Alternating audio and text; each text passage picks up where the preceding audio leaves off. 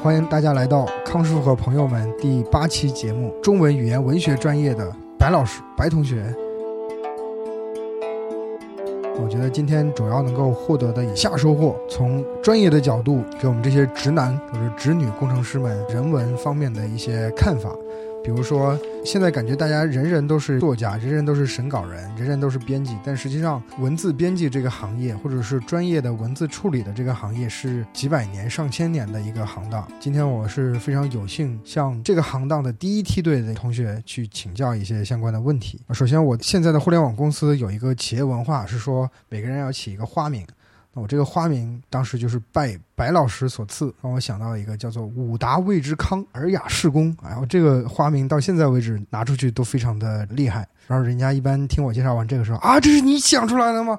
我说不是啊，这是 我们一个同学帮我想出来的。我们的同学是中国最好的理工科大学中的中文系的非常优秀的学生，然后现在是在中国古文出版行业的一个学术出版机构工作，作为编辑。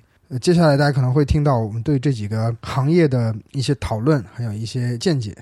他的办公室给大家形容一下，上世纪九十年代编辑部的布室里面那种感觉。这是一个人文社科学术类的出版机构。白老师的桌上的电脑非常平凡的台式机，屏幕是一个非常平凡的 Think Vision，上面有一盏昏暗的 Panasonic 护眼灯啊，其实还挺好的。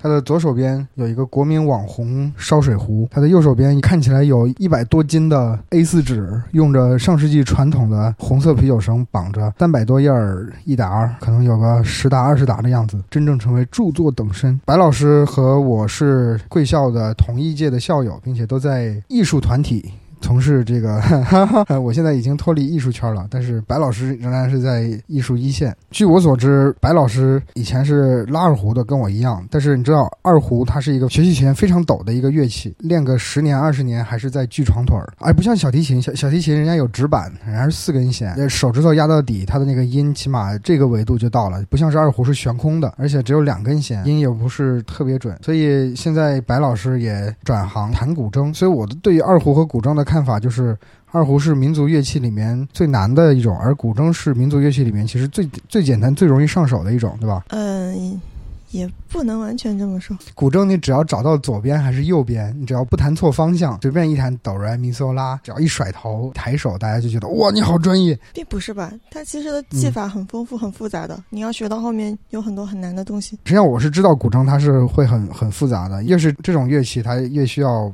有什么。它有什么样的演奏技法？就是它对你的每一个手指的力度都会有很高的要求，还有灵活度。比如说，一一个谱子上面，它会写哪些谱面记号来告诉你第三小节什么，把琴重重的往地上砸？不是，你继续说，你继续说。就是像拉二胡的话，其实你。只要拉到一定的程度啊，基本上就是技法不会特别多，长弓、快弓、抖弓这些。但是古筝的话，它的技法一直在发展，然后还会借鉴一些别的乐器上面的技法，比如说琵琶的轮指。青龙慢捻抹复挑，班门弄斧，坐在一个出版社里面跟你居然背古诗，真是。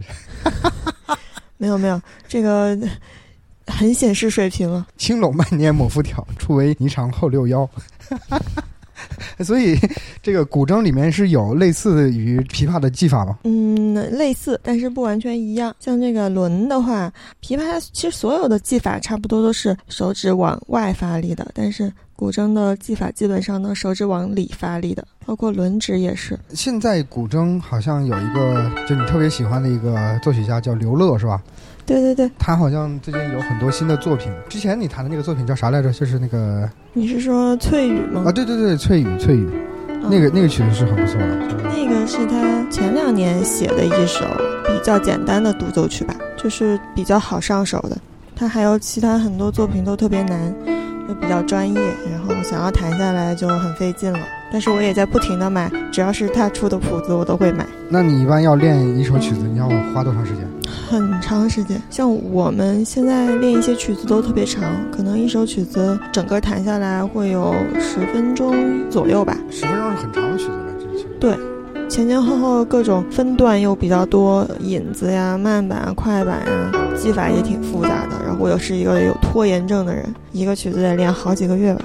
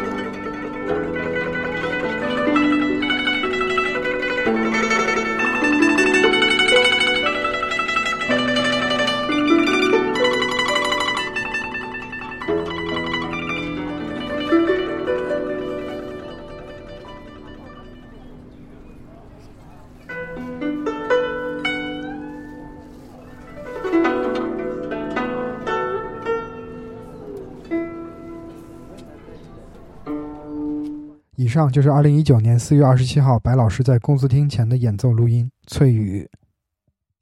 之前听到一个说法啊，就是在录音技术产生之前，音乐会在声音发出的这一瞬间就消失了。但那个时候是是不是这些艺术家们就会有各种各样的活路？我同一个东西，我今天演一遍，明天演一遍，后天再演一遍，都有饭吃嘛。呃，对对对，有录音就比较麻烦，每天都要想着一些新的东西出来。但现场还是会有它的魅力的。像我就比较喜欢去听现场，我觉得你听现场主要听什么呢？嗯，什么都听一点吧，像民乐的合奏。独奏，然后小乐队，各种融合的，就不光是民乐，可能会跟西洋乐有结合的那种。然后交响乐也听一点，有时候还会听听歌剧、音乐剧啊什么的。最近有什么演出推荐大家去听吗？最近呢？或者你听过什么比较好的演出？我其实今年去听音乐会算是比较少的，我最多的一年那一年听了二十多场，基本上每个月要去听两场，基本上是国家大剧院，偶尔会在北京音乐厅、中山音乐堂之类的，之前还会跑回贵校去听，但是后来发现实在是太远了。现在基本上是在国家大剧院。最近的演出，下半年其实主要是在听音乐剧，有好几个国外引进的都还不错。最近好像正在演那个《摇滚红与黑》，斯汤达。对对对，我靠！你看，我又来显摆一下，我我还懂。其实我根本就没有看过。哎，你能给大家讲一下《红与黑》是个什么样的故事梗概吗？方便大家去这个入门。其实我并没有读过这个小说，我只是看了一下那个音乐剧。嗯，那个音乐剧应该还挺还原小说内容的。它那个整个演出形式就是有一个小乐队在楼上，然后会有一个呃键盘，一个电贝斯，一个电吉他，然后还有一个架子鼓啊。然后楼下就在演。在唱，能想象他的歌词都是一些比较现代化的歌词啊。嗯，歌词其实写的还挺精致的，但是它的旋律就是偏摇滚，还挺带劲的。就是你红是什么样的红？黑没有你这样黑是吧？摇滚红与黑这个音乐剧被那个粉丝调侃说是史上最穷剧组剧组嘛。哎，这是中文中国人做的还是国外？法国人，法国人做的。对，他们是之前做那个摇滚莫扎特的班底。这个能买到他的原声带吗？现在在网易上应该是有的，有两场应该已经在中国结束了。之前比较喜欢的是那个，也是一个法语的音乐剧，叫《罗密欧与朱丽叶》，是莎士比亚的，特别经典的，其实特别老少皆宜，就是一个家喻户晓的故事，但是它的音乐特别好听，每首歌都很好听。它整个音乐风格是非常多变的，有比较接近古典的那种作曲方式，然后也有比较接近流行和摇滚的。不拘于一格吧。最近还有那个《巴黎圣母院》，也是一个法语音乐剧。据说《巴黎圣母院》和《悲惨世界》是两个啊，是两个不同的。《悲惨世界》据说最初也是也是法语音乐剧是最早的，后来变成了英语的，然后现在比较流行的是英语版。Do you hear the people sing？那个也是《悲惨世界》里面的是吧？啊，好像是。对对对，这个你看。的咪来哆来咪发嗦咪来哆西拉西哆嗦，就我刚才那个理论嘛，所有这种把音阶中能够站出来的一个比较简单的旋律，就容易鼓动人上街去革命嘛。所以我觉得以后作曲界要不许直接用音阶来创作，否则这是违法的。呃，直接用音阶就是旋律会比较简单好记，然后而且容易传染嘛。对对对。所以很多儿歌其实也是这个道理。对，哎，那个什么两只老虎，对，什么那个西山苍苍，西山苍苍，东海望。哎，不是，我在唱。还有字母歌什么的。我们在说什么？有人想让小朋友去学古筝的话，啊，其实是一个比较好的选择。大家五秒钟就可以上手，可以发朋友圈。看看，我们已经可以弹古筝了。你看，沧海一声笑，当当当当当当，就是啊好，我们说下一个话题嘛。由于你是我见过贵校识字最多的人之一嘛，因为起码对于汉字来说，我周围应该没有见过识字比你更多的人。能给大家科普一下，就是在真正的古文字、中华传统文化的这些学术出版机构里面工作是一个什么样的一个生活状态吗？工作状态吗？做状态，因为我也没有在。别的领域工作过，没有什么比较。我自己的感觉，可能一开始会觉得跟在学校里比较像吧，因为每天过来之后就是看字，然后看到晚上。我发现你这个三个这三个桌子代表三位同事，对。然后你的桌上的这些稿件是他们的二十多倍，另外一个桌子上面只有差不多二十厘米的高度。你这个其实你这是三打加到一起，应该是有。就是一米五，一米二，呃，五十，就差不多是二点七加五，三点二米，三三点二米，那个是零点二，这差不多它的十六倍。其实你后面那个架子上还有一部分是我的。那你为什么感觉只有只有你在工作？不是，因为其他同事他可能放在柜子里藏起来了。我的桌子比较大，因为你看我的桌子跟他们两个是不一样的，他们都是比较新款的桌子，我这个桌子的年头比较久。你这桌子感觉是古琴的那种桌子，放大版。嗯，对，它面积会比较大，所以我我就比较懒，我不想把这个稿子再塞到柜子里，我直接堆桌上。所以你这个稿子分别是什么东西呢？它就是每一本书在出书之前，嗯，有会有很多个校次，每一个校次都会打出来一份儿。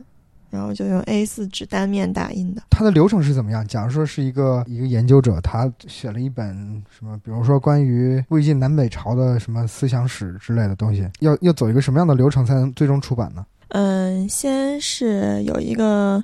稿子交过来，我们会初审，决定要不要出版。如果是符合我们这边的出版要求的话，我们这边会往上报一个选题，然后讨论。领导有一个专门的小组，就是来管这个选题的，他们会决定说最后。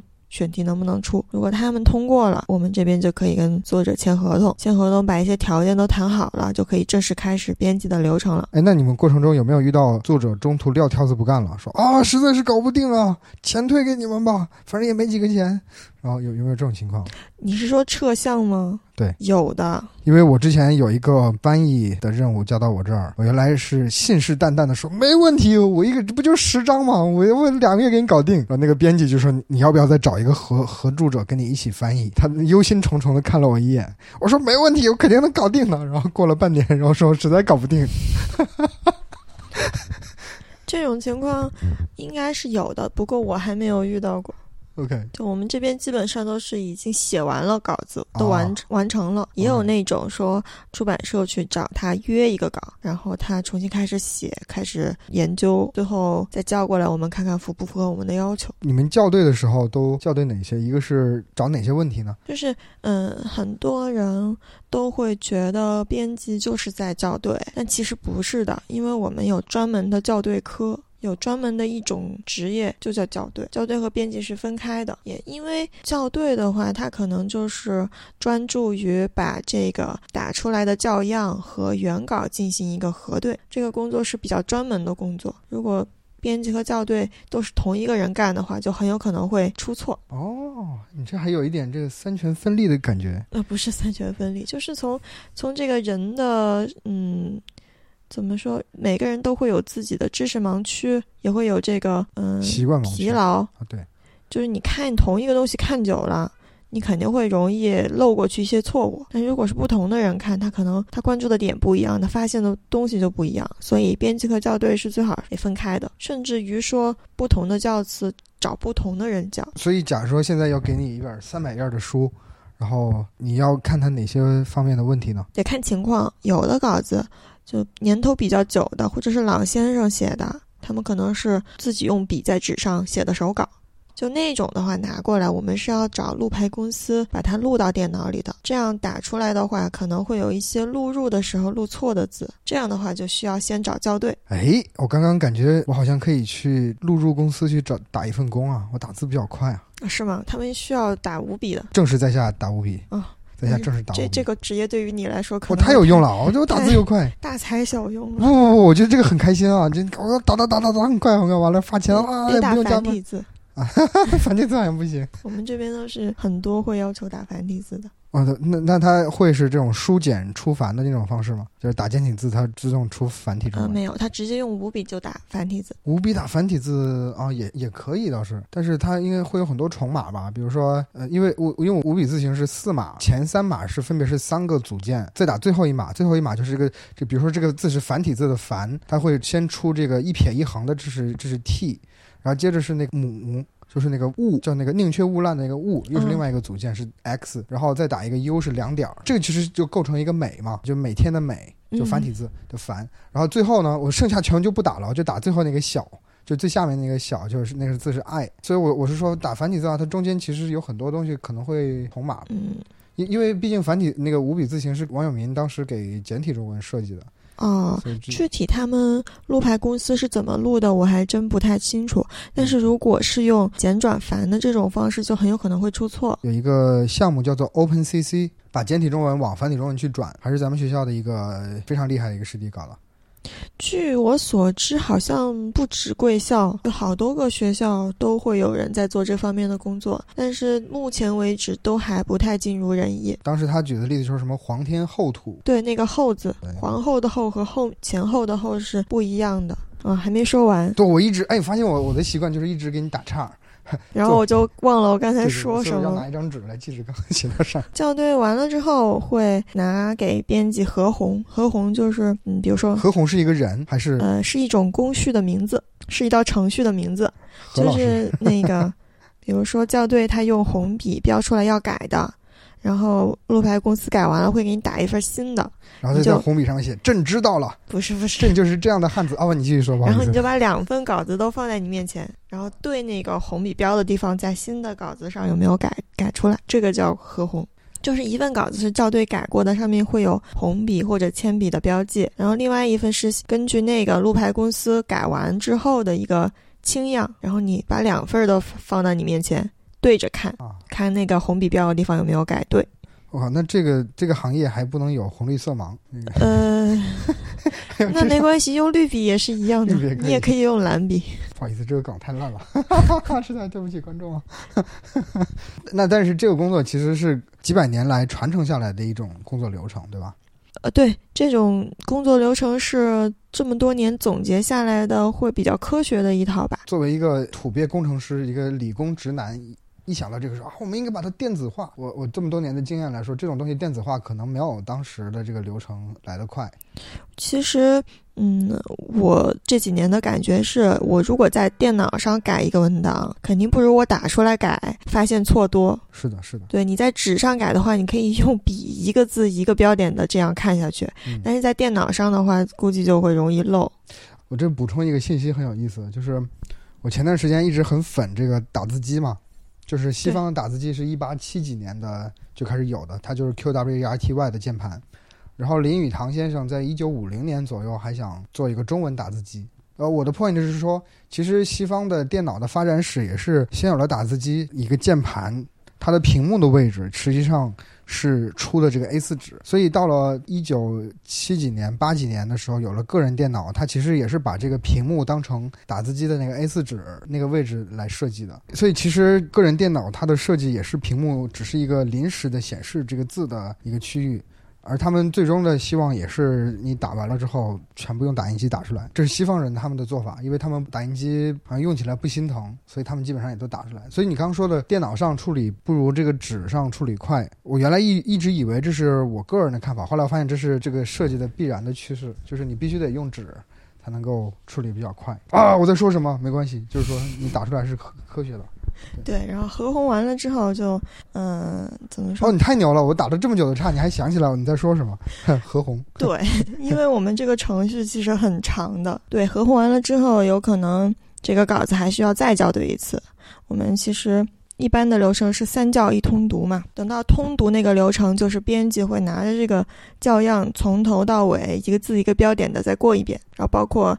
里边你读的时候遇到的问题，比如说人名、地名，我们现在的习惯是每遇到一个人名或者地名或者书名，都会上电脑上去查一下。如果是你之前不知道的话，然后每遇到时间也会去查一下，就保证这些知识点是准确无误的。包括书里边所有的引文，就是他引的其他文献，也是都需要去核对的。因为很有可能在录入的时候，或者是作者在写的时候，就会有漏字、错字，甚至有的可能可能漏了一一整句，甚至漏了一整段都有可能的。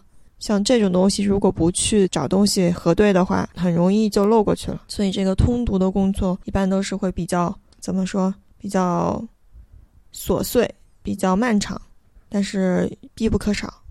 哎，我我突然有一个问题啊，就是作为编辑这个行业，你会遇到那种你把整本书都读完了之后，你能够迅速的找出里面所有的错误，但是你可以不去理解他的思想。你说的对，嗯，其实这就是人说你是编辑应该读了很多书啊，但是我们自己一想，好像经常会觉得读完了之后不知道自己读了什么。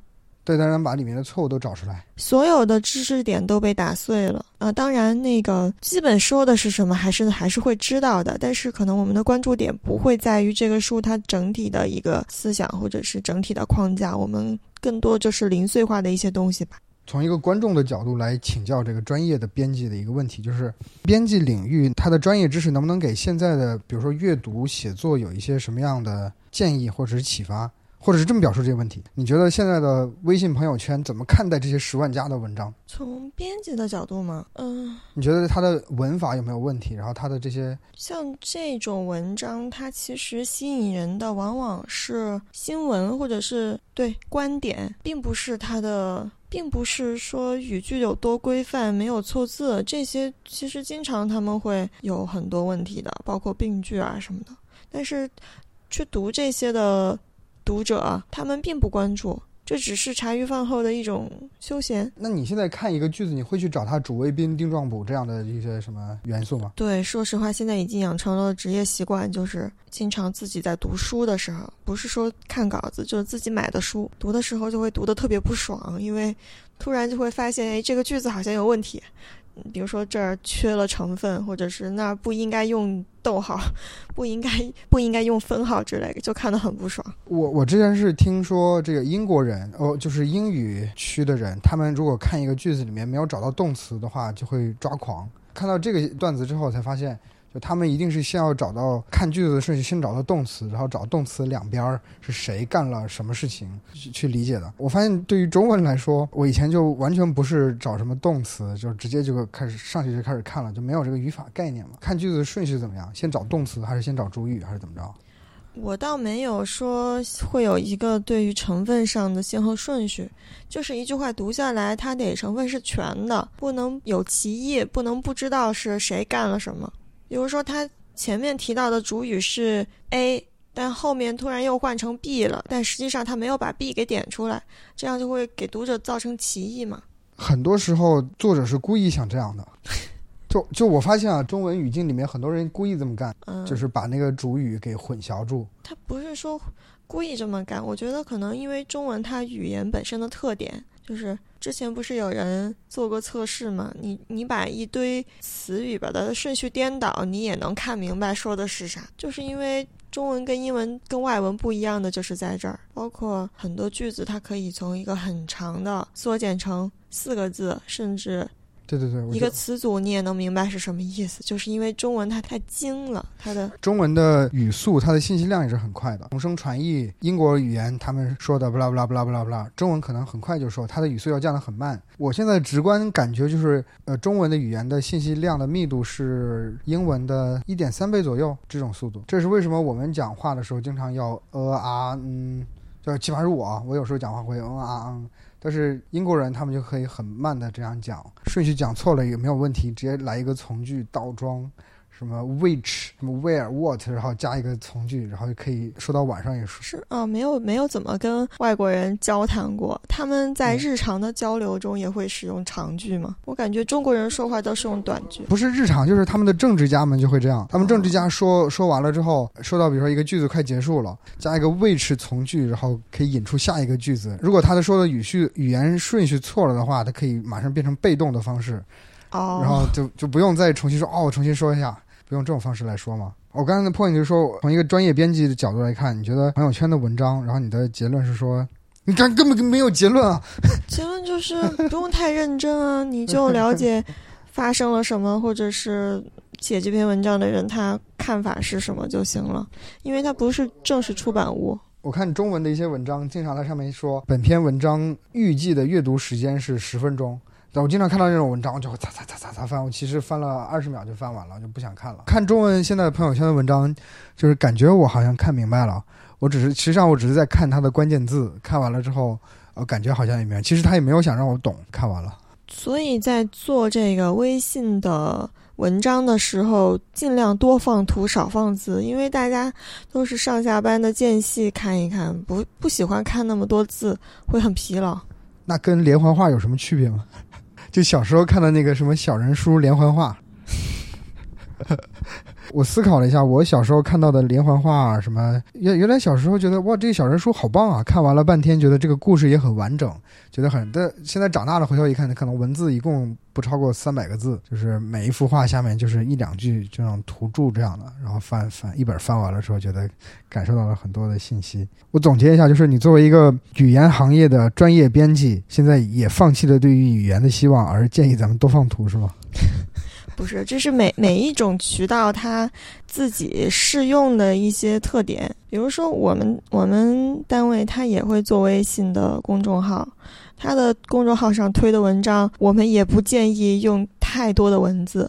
呃，如果是长文章的话，尽量多分段，段与段之间插一些图片，这样会有利于阅读。我还有一个问题是我个人想请教的，我读这种大部头的书，基本就没有能够读得下去的，读一会儿就会非常的烦。你你有这种对抗它的方式吗？你如果读一本大部头的书读不完、读不下去，那那说明你可能不太需要它。哎，但是真的想把它读下去呢？那你自然就会坚持下去的吧？呃。这个还得结合自律，就是你可能每天给自己规定一个时间，每天看几十面，这样就一定要把它做做成一个非常这种头悬梁锥刺股的方式才能读下去吗？因为可能内它内容本身就决定了它是枯燥的，这个你得承认。那那他没有什么办法能够让他他的这些书写的这么枯燥，是他故意这么写的呢，还是他其实本来有更好的方式去写，但是他为了保证这个行业的生存性，就跟莫扎特他们那个时代作曲家一定要用特别复杂的作曲的符号，来使得这个行业有一些这个排他性，进入这个行业要先拜师啊什么，他他存不存在这种问题？就以你的观察，我觉得应该还好。因为作者他有时候在写的时候，他是有自己的风格的啊，他会不由自主的就写成什么样了。比如说，一个非常严肃严谨的作者，你让他写幽默风趣的文字，那可能对他就做不到。所以你的意思就是说，他其实这个如果是一个中文语言专业的一个学者，他看别人的专著，他其实是能知道他的写作的思路是可以看得很快的。嗯，这个好像跟你刚刚那是两个问题了。对，我是是两个问题。我其实它其实本质上就一个问题，就是我现在看这种书根本看不下去。我不知道有有没有什么办法、什么技巧可以可以改善我这种状态。你看不下去可能会有几个方面的原因。嗯，第一个是你对这个知识领域本身不太了解，你在看的时候会遇到很多的盲点。啊，就比如说他提到了一个人，或者提到一本书，你不知道是什么人、什么书，没有引起你的共鸣。对对对对对，这样你会会有障碍。对，这样的解决方式是你可以找一本相对于这本书，嗯，比较浅，就是内容会稍稍浅一点的书，先了解一下知识背景，先打基础，然后再来读它，就可能会减少你的这方面的阅读障碍。还有一个就是。可能这个作者他本身写的语言太太拗口，你读着觉得就是觉得不流畅，这也是有可能的。因为很多作者，嗯，比如说康德，他写东西就很喜欢用一些绕来绕去的长句。但是同样的东西，你换一种语言的表达方式，可能读者接受起来就会比较容易一些。这种的话，嗯，可能就办法不太多，你只能硬着头皮去接受这个作者他的表达方式了。这个是跟作者本身的语言风格特点是相关的，我们也不能去要求他做多大的改变。假如说你读一本，举例来说，比如说魏晋南北朝什么什么，呃，文学史这样的书，三百页儿，你会花多长时间把它读完？就是不是校对啊，就是就是要把它普通的阅读。对，呃，我觉得一个礼拜足以了。啊，你要花一个礼拜。哦，这当然是那个业余时间。就我我发现我的问题是把它拿出来，如果不能够在两个小时一部电影的时间把它读完的话，呃，我就会很慌。然后这就是读学术著作跟读呃休闲读物的区别，因为学术著作它里边像这个文学史、思想史这种，它里边的知识点会非常丰富。就是比如说他说到某一时间段的那个文学。呃，概况或者是文学思想、文学作品的时候，他会涉及到非常多的东西，比如说历史背景，然后当时有哪些人，嗯，不同的这些作家他们的呃写作特点、他们的生平概况、他们的代表作，包括一些代表作的举例分析，都会比较丰富。所以说，不可能就一眼扫过去就接受了，你吸收会有一个过程，甚至你在看的时候，比如说我读到嵇康，他说到嵇康的这件事儿，我想起来另外一本书也是关于嵇康的，我就会想把这个相关的东西也找过来读一读，就它是一个会有会引起一些关联的，呃，其他的阅读延伸的一种阅读体验。但是如果你去读一本小说，呃，或者是读一本随笔的话，就不一样了。小说你就从头看到尾，你沉浸在作者写的这个故事里，那可能一口气读完也就是两三个小时。你对于这些书里面的人名怎么处理的？你是说从编辑的角度，还是从读者的角度？我我不知道，因为我个人从读者的角度对这些人名很头疼。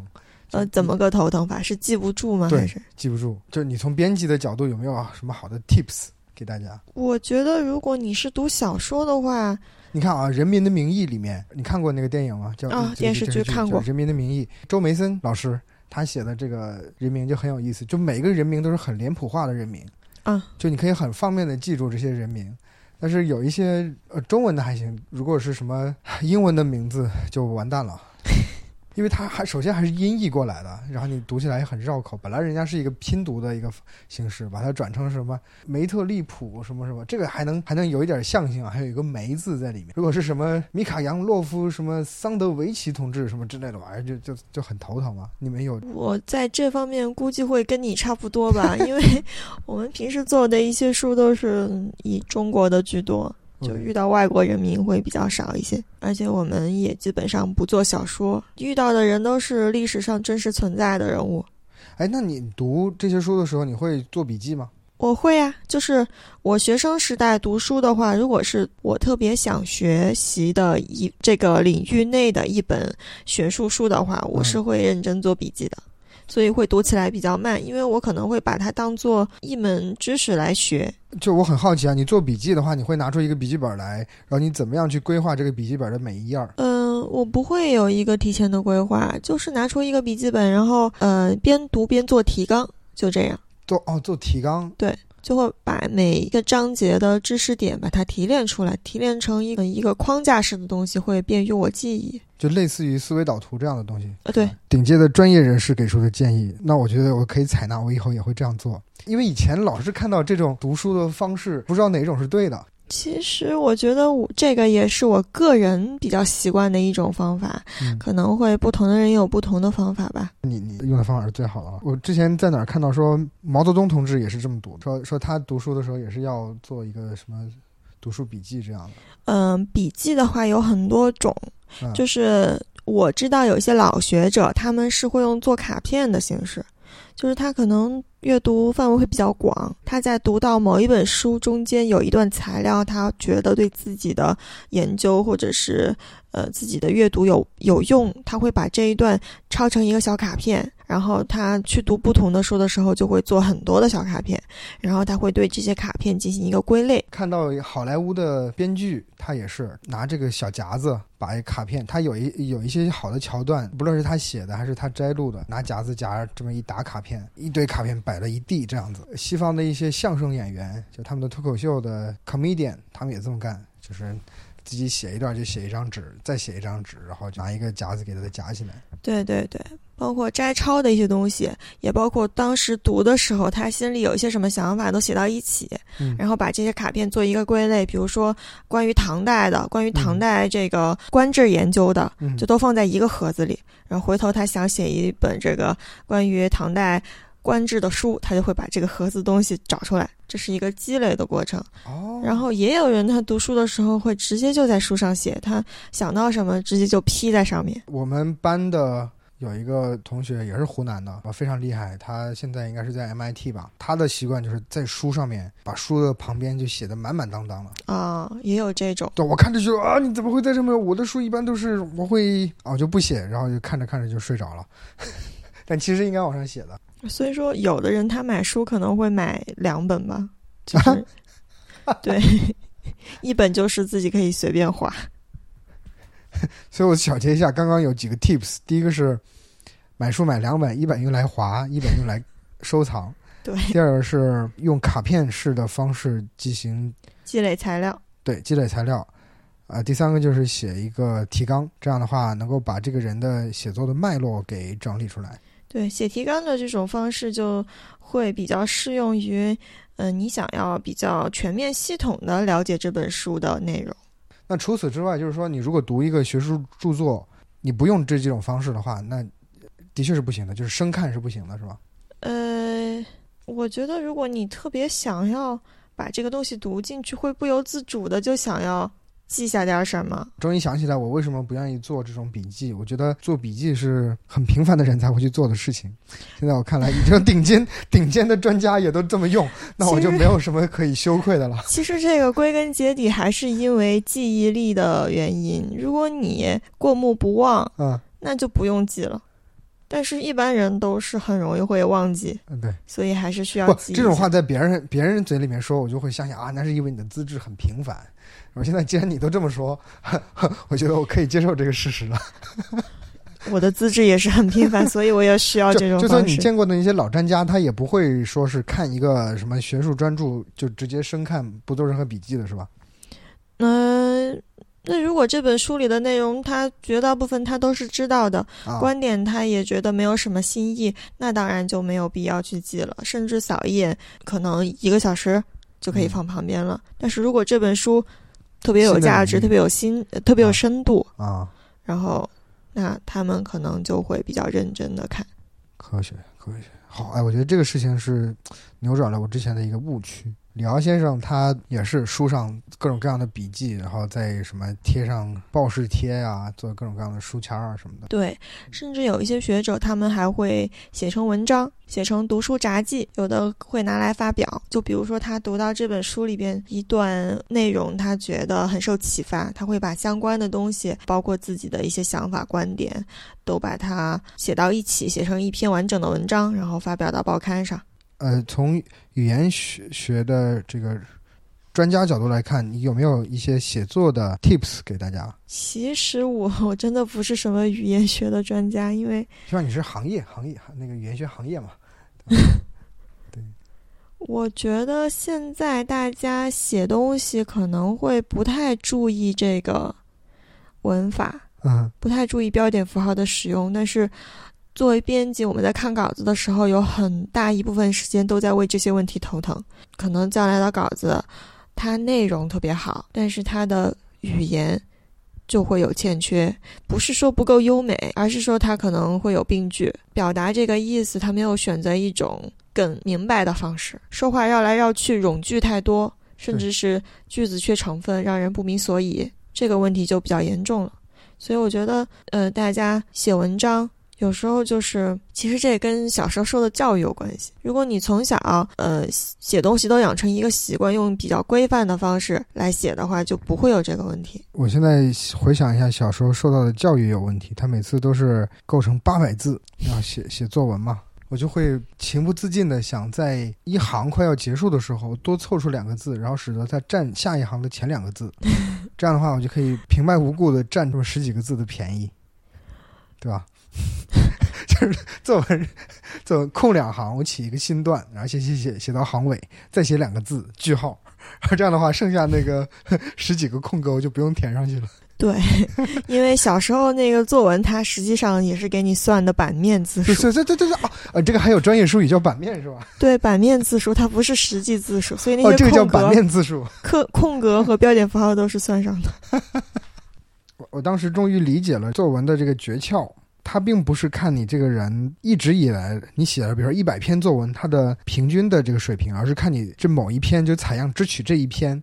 所以后来就想到一个特别特别猥琐的一个战术，就是你不管用什么话题，你就用那么几个例子，你把这五六个例子，你你组成一个例子组，高考语文嘛，也就是。我明白，有很多万能的素材。对对对对对，之前啊，就是没有悟到这一点之前，都是说每次要写一个新的例子，你不能那么那么无耻，每次都讲一个嘛。然后后来意识到，哎，人家阅卷老师实际上只会看你这么一次，他哪知道你之前是什么看法？这是对，这是一种比较偷懒的方式。后来我自从在内心把这个坎儿给迈过去之后，就作文再也不成问题了。先什么什么什么什么杠什么题记，然后什么什么什么什么什么什么什么什么。完了之后，这个正如他所说，不啦不啦不啦不啦不啦。但是，但是我不得不说啊，就是尽管语文成绩考高，但我发现我现在根本就不会说话，我说话依然是没有任何任何章法的。写文章其实最重要的就是逻辑，你得让人看明白你想要说什么。嗯，写出来的东西得有条理。嗯哼。但但我的看法啊，我的我我的个人的一直有一个疑问就是。有的时候，呃，那个叫叫做什么来着？那句话叫什么？为为赋新词强说愁，是吧？嗯嗯，对，就是他也也我我在怀疑，就是你为了凑上这个逻辑，你必须得杜撰一些新的东西，才能把它圆。有些东西它东西就是到这儿戛然而止，就没有什么逻辑可言。但是我必须要凑一个逻辑的话，我就得凑一点东西出来。嗯，不是吧？逻辑就是你说前半句，然后引出来后半句，得让人觉得这是很自然的事情。有的它就是特别生硬的，它它 A 其实推不出 B 来。你说的那种凑材料的话，就是，嗯，比如说我心里我有一个观点，但是我这是我自己。凭空坐在那儿想出来的一个观点，它并不是不是建立在我阅读了很多、找了很多相关的材料我才得出来的一个结论，而是说我先有了这个结论，然后我再去找一堆材料来证明我这个观点。嗯，这这种做有研究的方式现在也是存在的，但它可能会是有问题的。啊，我从一个经历过错误的文学训练的一个理工科背景的一个工程师的角度，向正在。语言文字一线的专家请教的一些 段落，应该就差不多结束了。结论是，读文章的话要有要做笔记，然后写文章的时候要要要有一个逻辑在里面。技术上的话应该怎么实现呢？写文章要有逻辑的话，技术上，嗯，先列提纲，还是这个思维导图的方式。我我觉得是这样的，我先我会先把我想要说的东西列出提纲来，然后我再围绕这个提纲来展开。卡片式写作其实也是一个好好方法，其实本质上也是卡片式的嘛。卡片它其实是用于 subject 找材料、积累材料。嗯，如果你想要研究某一个课题，你阅读了大量的材料，但是材料中有很多是你用不着的，你就把你有用的东西抄成卡片。然后之后你再把这些所有有用的东西，你从头到尾捋一遍，可能你就会有新的发现，会形成你的观点了。这是一种比较传统的研究方式，以前有很多老学者都用的，但是现在不一样了。现在因为嗯数据库发达了嘛。网络发达了，但是它的并不好用。电脑它如果能够到达卡片的这个水准的话，可能还需要二三十年。我我是指中文啊，就是国外的，我看到有一些软件在，其实也是本质上是一些卡片式的这种管理方式，但是要适合中文的这些方式，估计还得有一个十几年、二十几年。我我是指还要加上大家的用户习惯的养成。对你发现没有？现在是一个很悲惨的时代，就是到这种这种新旧。工具的转换过程中，旧习惯你也不知道从哪儿学，新新习惯你也不知道应该怎么，因为你没有旧的习惯的传承，你也不知道新的习惯应该怎么样去建立，所以这是一个很很尴尬的一个状态。嗯，就是断层的状态。对对对对，我甚至现在我都不知道，我买一个新的这个记事本，就笔记本，它比如说有三百页，我应该怎么样去用它？我我现在的用法都是写三页，然后把这本子给扔了。因为现在大家用电脑比较多，所以真的是。用纸质的笔记本会比较少吧，但是人类的知识传承这两三百年，或者说这不几千年来，应该都是按照这个纸的方式，或者说应该可以断言说，这一千年来的话，大家是适应于纸的这种管理方式。但是你突然换到电脑上，其实也就才十年，这个其实是一个新的东西，所以我现在就一直很头疼，不知道应该怎么记。所以我有一段时间就很愤怒的把所有的笔记全部都打印出来，打到那个。六孔的这种活页纸上，然后再用活页夹给管。后来发现啊，活页夹好像不方便携带，我把活页夹给扔了。所以现在又处于这种没没有这个状态。对电子记录的话，它就是会你随时随地用手机也能记，然后存在云端也不会太占你家里的地方。有的人他可能现在还有那种记笔记或者记日记的习惯，那可能几十年下来就记了好几十本儿。一大摞，然后想要翻检也不太方便。是的，所以你觉得记日记有什么有有什么好处吗？记日记有很多好处啊。第一，对你个人而言，这是你对你人生的一个记录。如果你不记的话，也没有人帮你记啊。过后等你老了的时候，你去翻你年轻时候的事儿，它会是你美好回忆的一个记录。甚至你的子孙后代看到这些东西，会了解，哎，先祖原来那个时候的打牌经历过这些事情。打牌，打牌。胡适啊，胡适，你不能再打牌了，打牌，那是个段子。对，民国时期好多人都爱记日记的，然后他们的日记里面就会有很多有意思的事情，比如说他们的朋友，然后这个朋友也是一个很有名的人。就是因为我小学时期大家就开始要求你记日记嘛，但我有一个感觉就是记日记实际上是一种。表演型人格，我要把我一天的行为要按照一个能够记录下去，能够理，就反正能够写到这个本子上，给别人不小心看到，比如被爸妈不小心翻到，还有不小心流传出去的这个感觉，所以我搞得我做事情也要按照这个风格来做，做完了之后还要按这个风格来写。这就我觉得这是不对的啊，因为小时候老师让你写日记，他其实是为了培养你写作文的能力，那个是不一样的。就比如说，你可能只需要写一件事情，然后把这件事情或者用优美的文笔，或者用幽默幽默的文风表达出来，然后让老师觉得，嗯，这个小朋友运用文字的能力提高了，不错了，嗯，这个目的就达到了。但是，嗯，作为我们来记日记，包括呃以前比较早的时候，有一些民国时候的人物，他们有记日记的习惯，其实更多的他们是。把这一天所有的事情都流水账式的记下来，这样记有有几个好处。第一是人总是很容易忘记事情的，那比如说以后出突然想起来，哎，我上个月是不是和某某某见过面？我们谈了个什么？但是我记不起来了。这个时候就可以把上个月的日记翻出来，找到我那天跟谁见了面，谈了什么，或者是呃谁欠了我钱，借了多少，我把它记在日记里，之后忘了我能查证。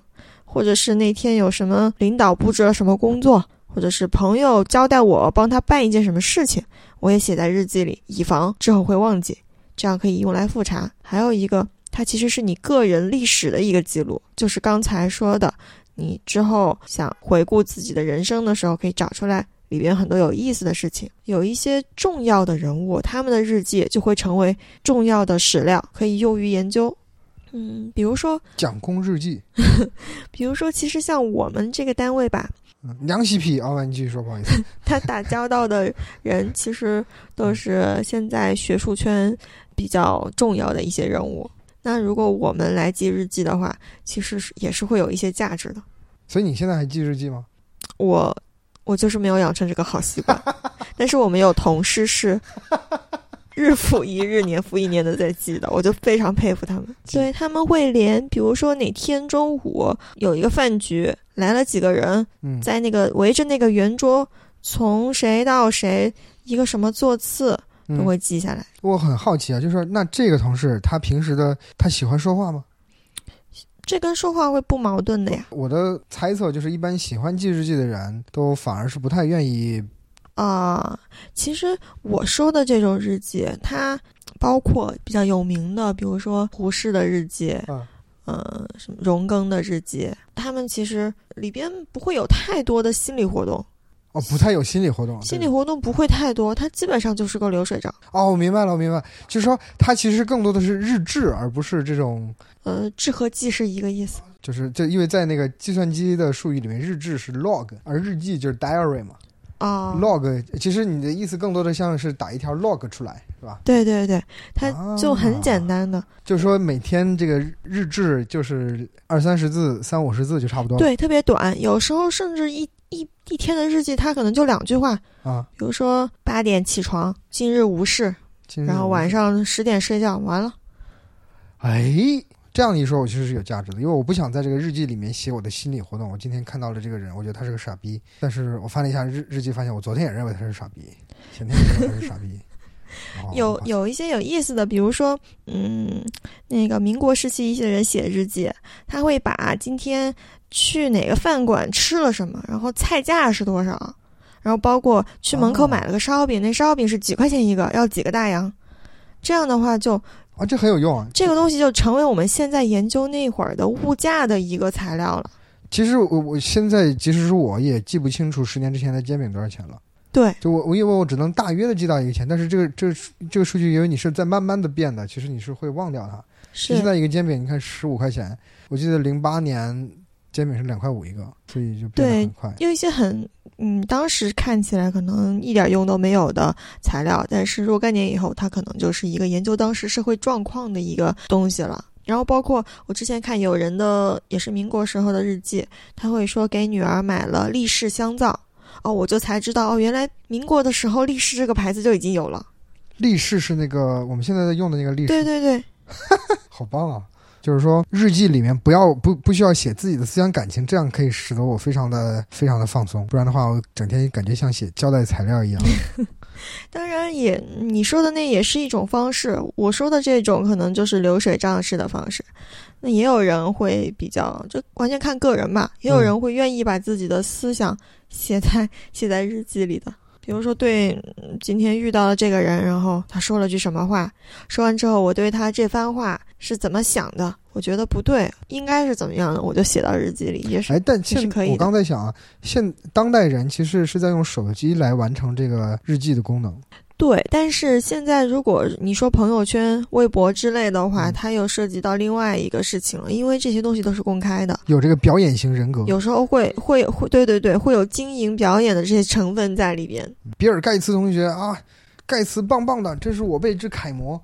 言外之意就是你跟比尔盖茨是同一个级别的，实际上人家认识你嘛。表演型的朋友圈里面很多啊，就比如说啊，谁谁创业成功了啊，这是我辈之楷模，实际上人家都不知道你是谁。举个大拇指啊！加油，奋斗，是吧？把手机的照相机当成这个日记，然后可以翻一翻哪天看到了什么东西。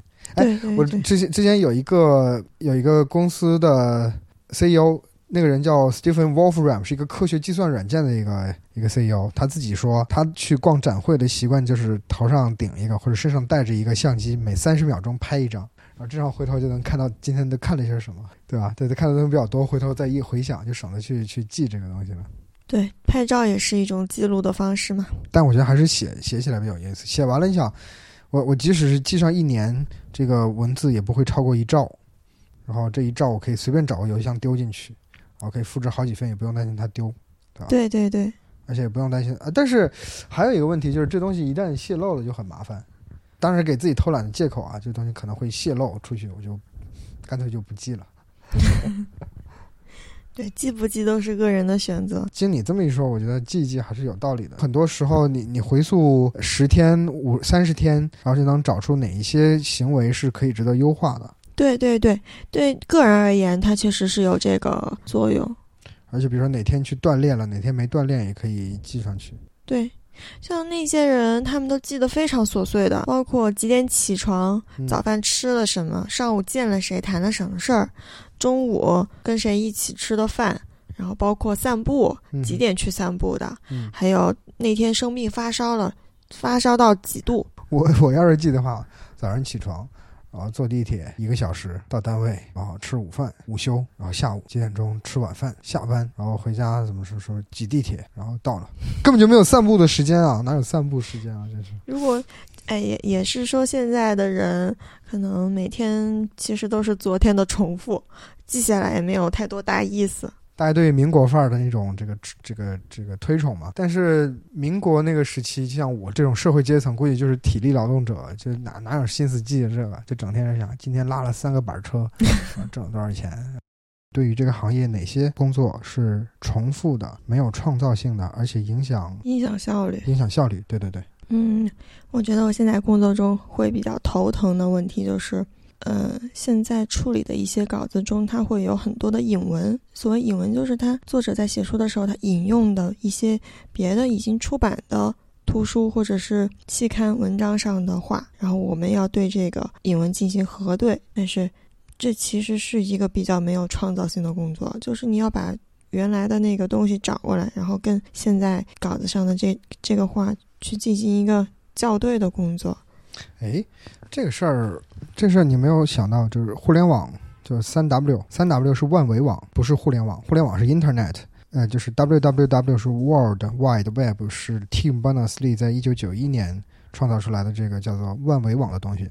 这个东西一个核心的一个功能就是 HTML，就是一个文档里面有超链接，你点了之后可以这样跳转到其他页面，像维基百科那样，或者是普通的 HTML 页面，其实就是你刚刚所说的那种感觉嘛。就是引文可以快速的跳回去，对，但是那个前提就是要建立在第一，以往的文献都电子化非常普遍啊的这个基础上，然后现在的状况是电子化的程度并不高，而且电子化的准确率也不高，而且这些这些以往的文献也不会再多了，是吧？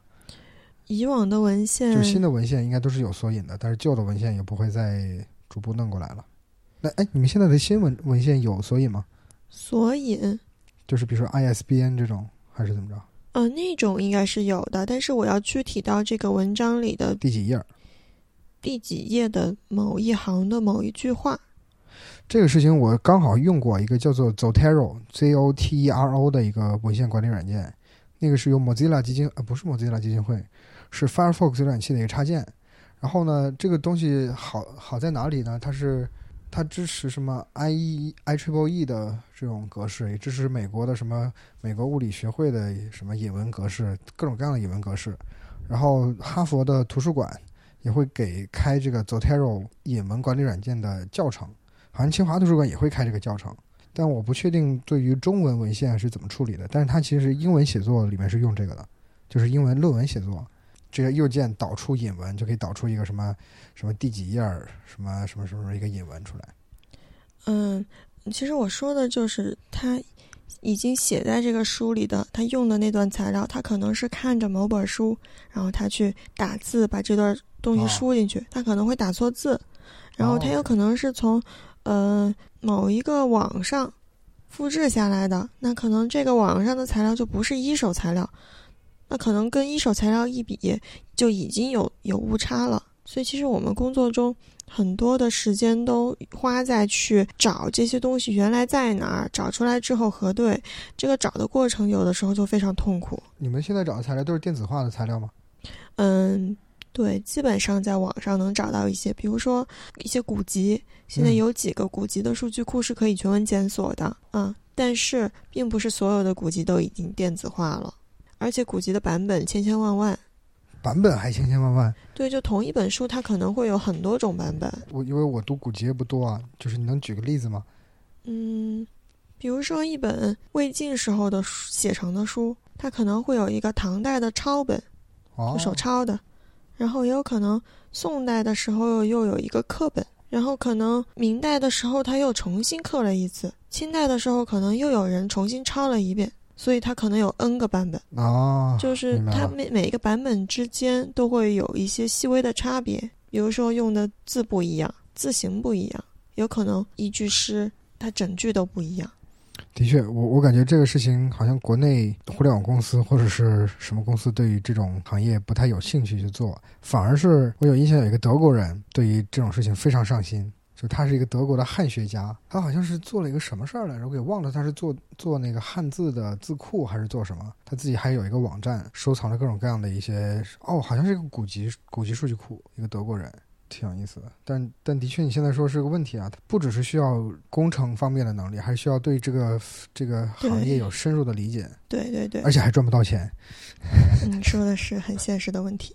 现在有很多研究机构或者高校在做做这方面的工作，但是想要把全国范围之内之内的这些资源全都整合到一起，然后来达到一个标准化的这样一个结果，看样子还需要等很长的时间。因为现在有一个资源占有的问题，比如说这个图书馆它藏的这些版本，它就不愿意拿出来跟另外一家一起分享。